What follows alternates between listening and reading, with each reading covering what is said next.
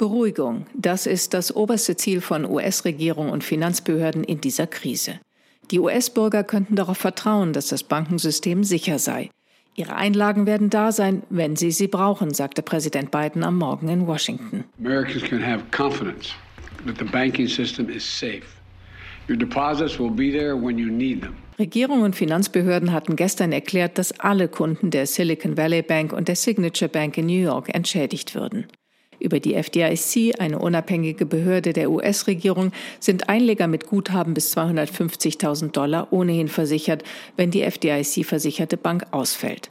Bei der Silicon Valley Bank mit vielen kleineren Unternehmen und Start-ups als Kunden und bei der Signature Bank, die vor allem Immobilienkredite vergeben hat, geht es aber bei vielen Einlegern um weit höhere Summen als eine Viertelmillion Dollar.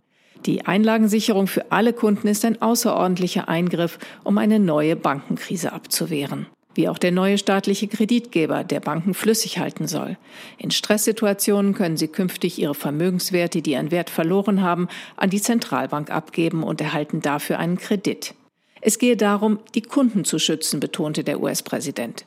Für Investoren der Bank werde es keine finanzielle Hilfe geben. Investors in the banks will not be protected.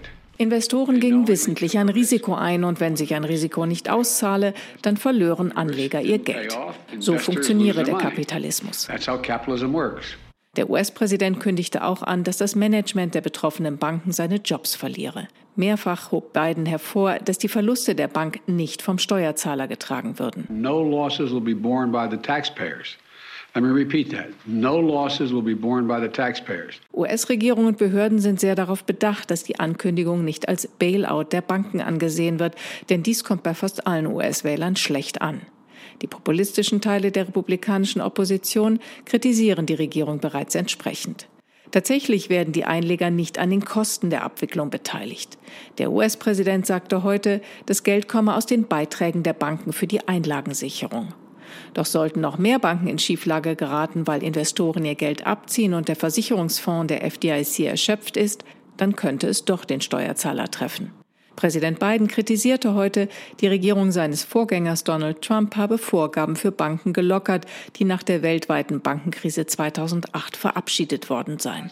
Dies habe die jetzige Krise mit verursacht. I'm going to ask Congress and the banking regulators to strengthen the rules for banks er werde den US-Kongress und die Bankenaufsicht auffordern, die Vorschriften zu verschärfen, damit ein solcher Bankenzusammenbruch nicht mehr so leicht möglich werde und damit US-Jobs und kleine Unternehmen geschützt würden, sagte Biden. Dies könnte schwierig werden angesichts einer republikanischen Mehrheit im Repräsentantenhaus. Republikanische Kongressmitglieder forderten eine Beruhigung der Märkte, sie stehen aber staatlichen Eingriffen kritisch gegenüber. So warnte Senator Tim Scott, Mitglied im Senatsausschuss für Banken, staatliche Interventionen seien nicht hilfreich. Sie würden Banken nicht dazu bringen, von zu großen Risiken abzusehen, denn sie könnten sich ja immer auf die Regierung verlassen. Ursprünglich hatte die US-Regierung am Wochenende die Silicon Valley Bank per Auktion verkaufen wollen. Aber weil ein potenzieller Käufer bis Montag nicht ausreichend Zeit gehabt hätte, die Bücher der Bank zu prüfen, entschied man schließlich, die Einleger zu entschädigen und dies auch für die Signature Bank zu tun.